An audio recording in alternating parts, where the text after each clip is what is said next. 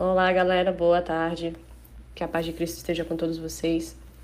Eu vou gravar esse áudio aqui para fazer a leitura e explicação do texto que eu acabei de encaminhar, né? Que eu acabei de escrever aqui para vocês. Como eu sei que tem algumas pessoas que preferem escutar, então eu vou deixar aqui marcadinho o áudio para que vocês possam escutar, caso não queiram ler, né? Eu acabei de encaminhar também uma imagem que tem a passagem de Lucas é o Evangelho de Lucas 10, 17 a 19. Vou ler aqui para vocês para que possa introduzir o texto, né? Senhor, os próprios demônios se nos submetem pelo teu nome. E Jesus lhes disse: Eu vi Satanás cair do céu como um relâmpago. Eis que vos dei autoridade para pisar serpentes e escorpiões e sobre todo o poder do inimigo, e nada, absolutamente, vos causará dano. Aqui, quando a gente analisa essa questão, que tem pessoas atribuindo a um evento futuro a queda de Satanás, né? Quando a gente é, analisa essa própria palavra de Cristo, né? A gente é, vê que ele fala que ele viu Satanás cair do céu como um relâmpago. Mas quando que ele viu isso ocorrer? Ele está falando isso no momento em que ele estava aqui em carne e sangue, né? Ele estava falando isso antes de ser crucificado, inclusive aqui na Terra, né? Quando a gente analisa o strong da palavra vi, né? Eu vi Satanás cair do céu como relâmpago é, a gente observa que nesse texto ele tem um significado de um ato que foi presenciado. Né? Não vou ler aqui o Strong inteiro, vocês fazem ali a consulta porque tá bonitinho todo pontuado. Eu ler aqui, né, como tem informações em inglês e, e em grego, inclusive a palavra e tal, vocês dão uma olhada para ver como é que funciona. Então, nesse texto que a gente tira do, do Evangelho de Lucas, vemos uma conversa do nosso Messias com seus discípulos. E por, por esse strong, a gente consegue entender que o ato foi presenciado por Cristo, né, mediante a definição do strong, né, que o ato foi presenciado por Cristo em sua pré-existência algo que aconteceu antes dele vir a este mundo, ele observou, né? Antes dele vir aqui revestido em carne e sangue, a fim de nos remir de nossos pecados, mediante seu sacrifício ocorrido também antes da fundação do mundo.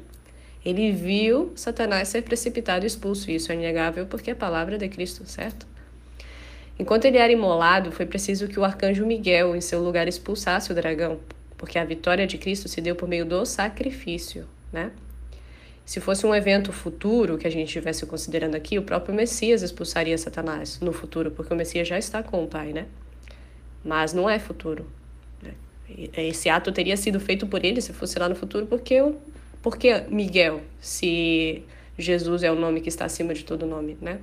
Porém, isso foi feito pelo arcanjo Miguel, foi necessário que fosse feito por ele, justamente pela simultaneidade dos eventos de expulsão e do sacrifício do Messias que foi feito de forma temporal. Né? Eu já expliquei isso de uma forma bem legal para vocês naquela live que eu sempre cito. Então, o sacrifício do Messias antes da fundação do mundo. Onde a gente tem essa informação? Em Apocalipse 13, 8. A gente tem aqui nessa passagem: E adoraram a todos os que habitavam sobre a terra. Esses cujos nomes não estão escritos no livro da vida do Cordeiro, que foi morto antes da fundação do mundo, desde a fundação do mundo. O anjo Miguel batalha contra Satanás e suas hostes devido ao impedimento de, do Messias de fazê-lo, né? Porque ele estava sendo sacrificado. E aí a gente vê em Apocalipse 12, 7. E houve batalha no céu. Miguel e seus anjos batalhavam contra o dragão e batalhavam o dragão e os seus anjos. Aí depois o que a gente tem? A expulsão dos céus à terra por meio da vitória do arcanjo Miguel e seus anjos. E foi precipitado o grande dragão, a antiga serpente, chamado Diabo e Satanás, que engana todo mundo. Ele foi precipitado na terra e seus anjos foram lançados com ele. Apocalipse 12, 9. Isso aqui é uma sucessão de eventos que estão sendo descritos no passado, que ocorreram já. Salvação dos seres celestiais que pecaram, ou seja, o terço neutro, que eu já expliquei na, na pré-existência, por meio do sacrifício do cordeiro, nesse momento de caos. Né? Então, no momento que estava havendo a expulsão, nesse momento ali da rebelião celestial, o nosso Messias estava sendo sacrificado, conforme eu já coloquei ali no versículo anterior, que houve essa é, é, ocorreu o sacrifício do cordeiro antes da fundação do mundo, né?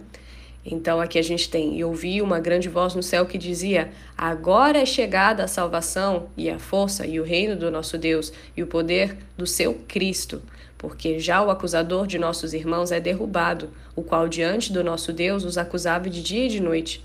E eles o venceram, nossos os irmãos, né? Eles os venceram pelo sangue do Cordeiro e pela palavra do seu testemunho, e não amaram as suas vidas até a morte. Apocalipse 12, 10, 11.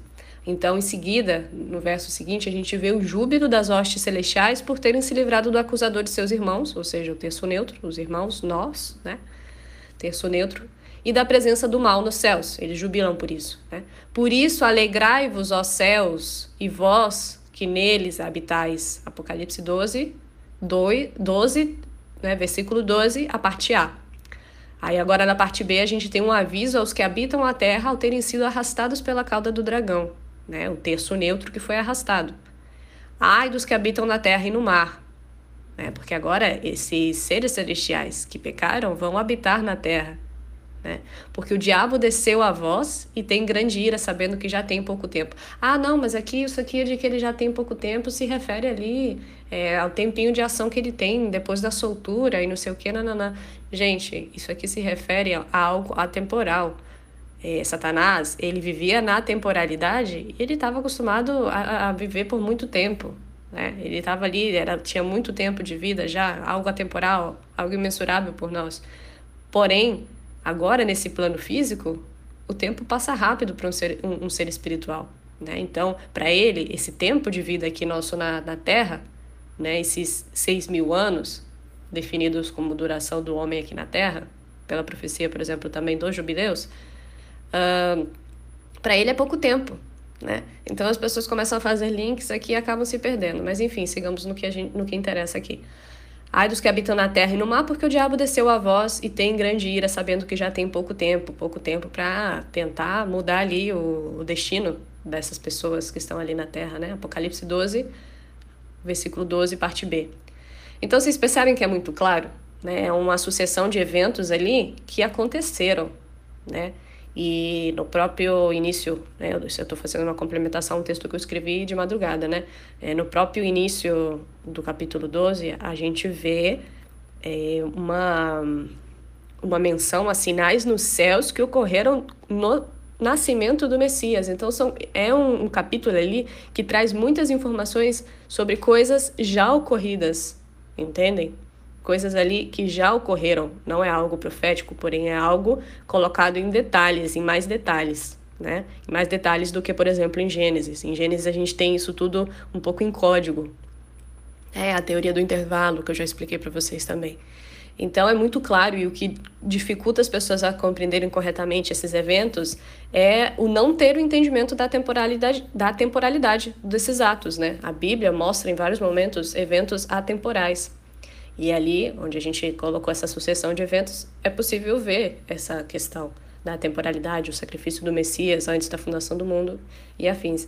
Então a gente tem que enfiar logo de uma vez na cabeça que Cristo já venceu Satanás mediante a sua morte, seu sacrifício. E a vitória de Cristo, ela não está pendente ainda de acontecer. Essa vitória, ela não está aí, não precisa acontecer ainda, ela já aconteceu. Cristo já pisou na cabeça da serpente por meio da sua crucificação. Então, o que ocorrerá no Armagedon é o cumprimento de uma sentença que já foi dada. Entendem? É somente a finalização ali do plano divino. Não é algo é, que vai é, que, que vai fazer com que aquilo seja a vitória. Não, a vitória já aconteceu. Aquilo é só uma finalização.